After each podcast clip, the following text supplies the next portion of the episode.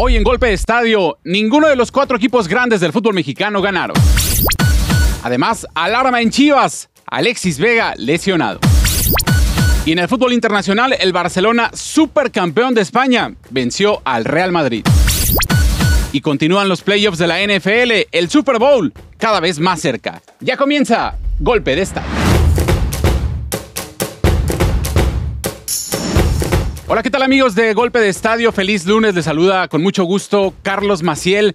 Golpe de Estadio es presentado por El Clasificado.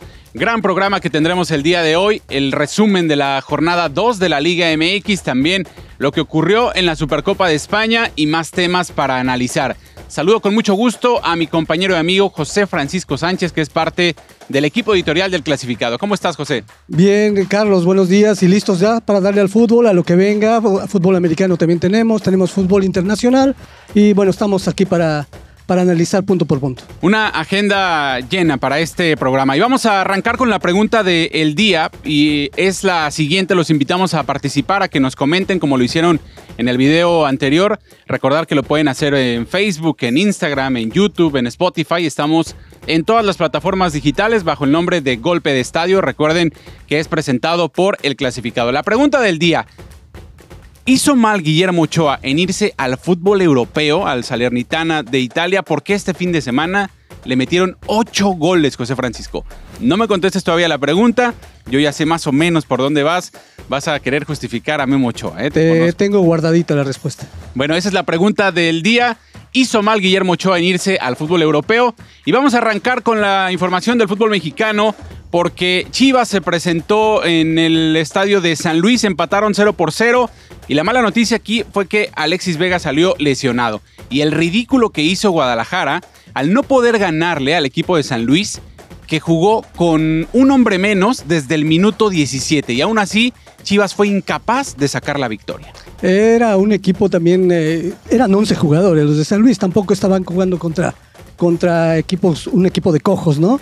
Eh, no es fácil y San Luis venía de una victoria en la primera fecha. Aún así fue un partido un poco deslucido. Lo más destacable, bueno, fue lo de la lesión de Alexis que esperemos que no sea nada grave. Incluso hoy por la mañana Alexis Vega subió una historia a su Instagram en una iglesia pidiendo pues eh, que no fuera nada grave. Ya se descartó que fuera una lesión de ligamentos será hasta el miércoles que den a conocer el tiempo de baja que estará Alexis Vega, que sin duda Chivas pierde mucho sin este hombre, porque tiene poco y lo poco bueno que tiene se lesiona. Pero dentro de esa mala noticia, bueno, la, eh, eh, lo bueno es que no fue una lesión de ligamentos, ¿no? Que lo podría alejar hasta ocho meses de las canchas. Correcto. Eh, tal vez sea algo de meniscos. Estamos a la espera del diagnóstico médico y yo creo que serán algunas semanas nada más. Pero insisto en este tema, Chivas hizo el ridículo porque no pudo vencer al San Luis cuando tenían un hombre menos desde el minuto 17 pocos argumentos futbolísticos del equipo de Guadalajara. En otro partido, Puebla venció dos goles por cero a Querétaro, que tiene 47 partidos sin ganar como visitante. Atlas le pegó 2 a 1 a Mazatlán, Juárez 3 a 0 a Cholos y Cruz Azul. La máquina celeste de Cruz Azul perdió en casa nada más. Los Angelitos se les ocurrió perder en casa frente a Rayados de Monterrey, que sí tiene un gran plantel, pero sabíamos que cuando salen de su estadio son como un cheque al portador, baja mucho su nivel y Cruz Azul cayó en casa. Justo ahora se les ocurrió sacar todo el potencial a los de Monterrey, ¿eh? pero bueno, hay que ver la nómina, como dices, la, que tienen contra Chivas, pues no les fue bien en el primer partido, pero ahora demostraron eh, más capacidad en el terreno de juego, desde defensa hasta, hasta delantera. Cruz Azul eh, se vio como un peso ligero, no supo responder a los ataques de Monterrey, si bien tuvo el gol de ventaja con, con Antuna bueno, al final Monterrey les pasó por encima, Cruz Azul quiso responder, pero ya no le alcanzó. Si tu referente en ataque es Uriel Antuna, es porque de verdad tienes un plantel muy corto. Y a Cruz Azul le faltan futbolistas ofensivos, futbolistas de peso. Yo creo que le falta un centro delantero y ahí se demuestra la incapacidad de la directiva de Cruz Azul de traer un buen centro delantero. Intentaron con Luis Suárez, con Edinson Cavani, los dos le hicieron el feo a Cruz Azul y a la Liga Mexicana, hay que decirlo y no han podido cerrar un centro delantero. Bueno, buscaron a Ener Valencia y también dijo, no gracias, yo a ese equipo no voy. No, no, no dijo eso.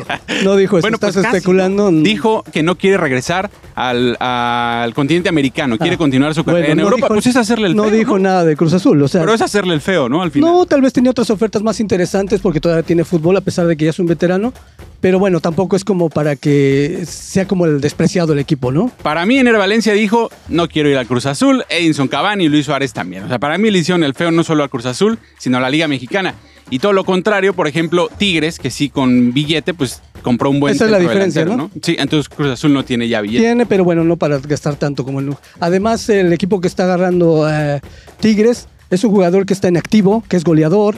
Eh, los otros, bueno, ya están algunos en, un poco, de decadencia, ¿no? De, ya van poquito de salida.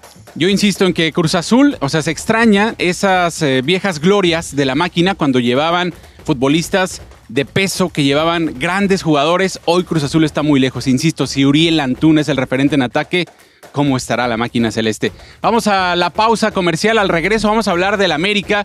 Te lo dije, José Francisco. El Toluca ve al América y le juega como si fuera la final de la Copa del Mundo. Se les apareció el chamuco en Toluca. Vamos a hablar de eso y también de la pregunta del día. Recuerden comentarnos. ¿Hizo mal Guillermo Ochoa en irse al fútbol europeo a los 38 años de edad?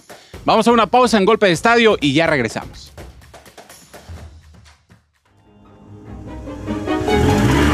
El clasificado, conectando compradores y vendedores por generaciones.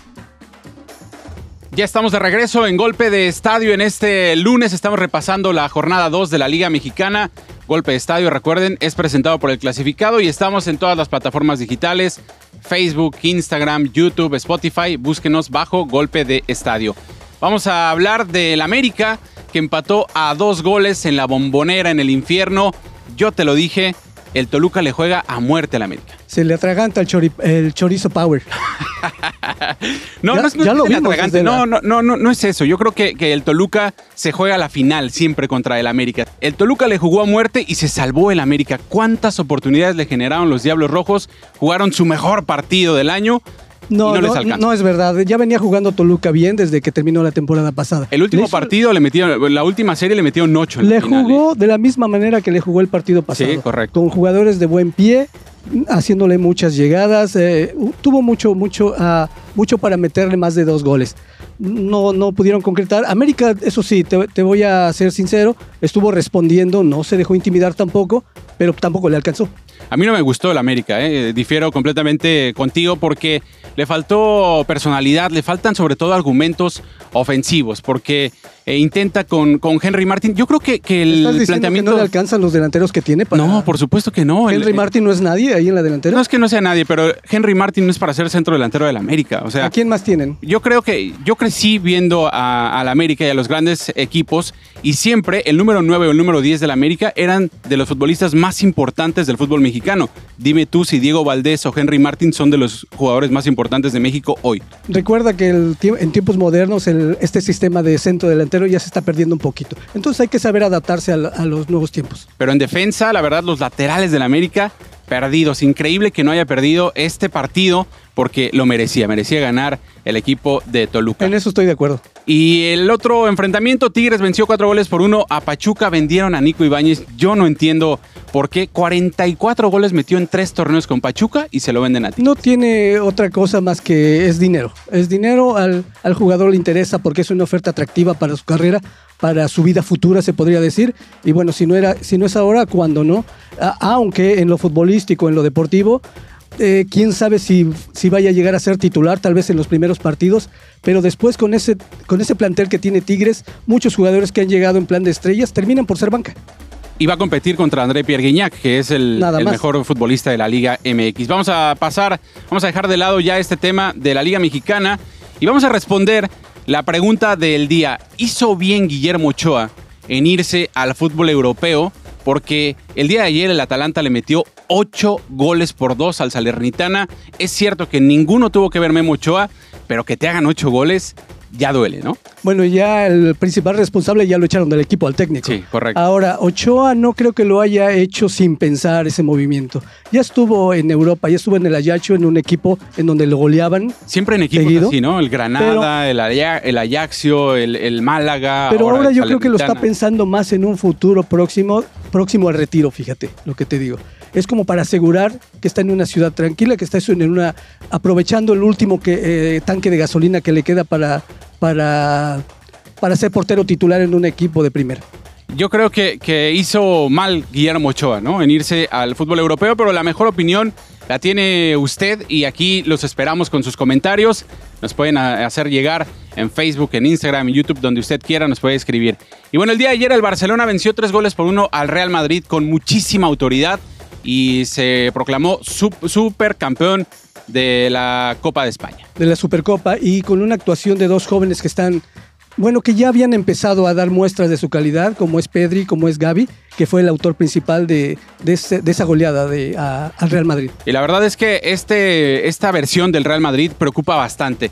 Se, encontró con la mejor versión de, la chavineta. ¿Nunca ¿Tú te esperabas ese resultado? Me esperaba una derrota, pero no así. No, ¿Tan pesimista eres? No, no tan pesimista, pero yo veía al Real Madrid que venía, venía en picada, sobre todo en lo físico, en lo anímico no veo ese equipo con, con esa hambre de la temporada pasada que, que esa Champions que ganaron tapó muchísimas cosas, ¿no? Hay que ver más allá, le falta una renovación eh, por completo a esa media cancha. Y el día de ayer le dieron un baile, ¿Qué le pasó un baño Real Madrid. ¿Qué le pasó a sus jóvenes? No, están ahí los jóvenes, pero simplemente el técnico no confía tanto en ellos, ¿no? Dejaron ir a Casemiro, que a mí me parece un error importante, está Chuameni, pero no jugó el día de ayer y de verdad que el Barcelona le pasó por encima. Creo que le salió barato incluso el Real Madrid. Golpe de autoridad, ¿no? Un golpe de autoridad, pero todavía no termina la temporada, ¿eh? No ha terminado la temporada. Sí, el primer título ya lo ganaron. Pero es una copa, hay que tenerlo en cuenta. El Real Madrid siempre vuelve. Y ya para finalizar los playoffs de la NFL, el día de hoy se define al último invitado de la ronda divisional, el Monday Night Football de la ronda de comodines, el equipo de los Vaqueros de Dallas frente a los Bucaneros de Tampa Bay de Tom Brady. El que gane va contra los 49ers. Va a ser un duelo muy que a la gente está esperando, ¿no? Porque los 49ers vienen de un partido muy bueno ganándole a Seattle y del otro lado, bueno, los Vaqueros de Dallas es un equipo que muchos quieren ver en la final. Entonces hay que ver, hay que ver si les alcanza para, para llegar a estas instancias. A los vaqueros de Dallas yo les digo el Cruz Azul de la NFL, porque siempre la Cruz Azulean, llegan y se caen a la Pero es uno de los equipos más queridos de, la afición y que tiene muchos títulos. ¿eh? Sí, tiene, mucho, tiene mucha afición, pero no es de los más ganadores como el Cruz Azul, ¿no? Así, así me como el Cruz Azul. Cuenta los, cuenta los trofeos que tienen en las vitrinas, si te vas a dar cuenta. Cruz Azul, regresando un poquito al fútbol, acaba de acumular en otros cinco años igual número de copas, ¿eh? Bueno, hay que esperar entonces otros 23 años para que Cruz Azul vuelva a ser campeón no, de la no Liga lo creo, No lo creo, es muy pesimista. Veniste muy pesimista este día. ¿eh? Gracias, José Francisco, por, eh, este, por tu tiempo y por tus conocimientos. Nos encontramos el próximo viernes. Gracias, Carlos. Nos vemos la próxima semana. Y bueno, gracias. Los próximos días, perdón. Vamos a estar aquí con ustedes, no se, no se vayan, ¿eh? no nos dejen de, de, ver. El lunes y viernes, ya saben, el resumen y el previo del fin de semana deportivo en Golpe de Estadio nos encontramos en todas las plataformas digitales. Es presentado por el clasificado, al igual los invitamos a visitar las otras marcas del clasificado, más clientes, socio de negocios y el clasificado.com, por supuesto. Gracias a José Francisco, al equipo de producción. Mi nombre es Carlos Maciel y les recuerdo que mientras la pelota siga rodando, nosotros seguiremos informando.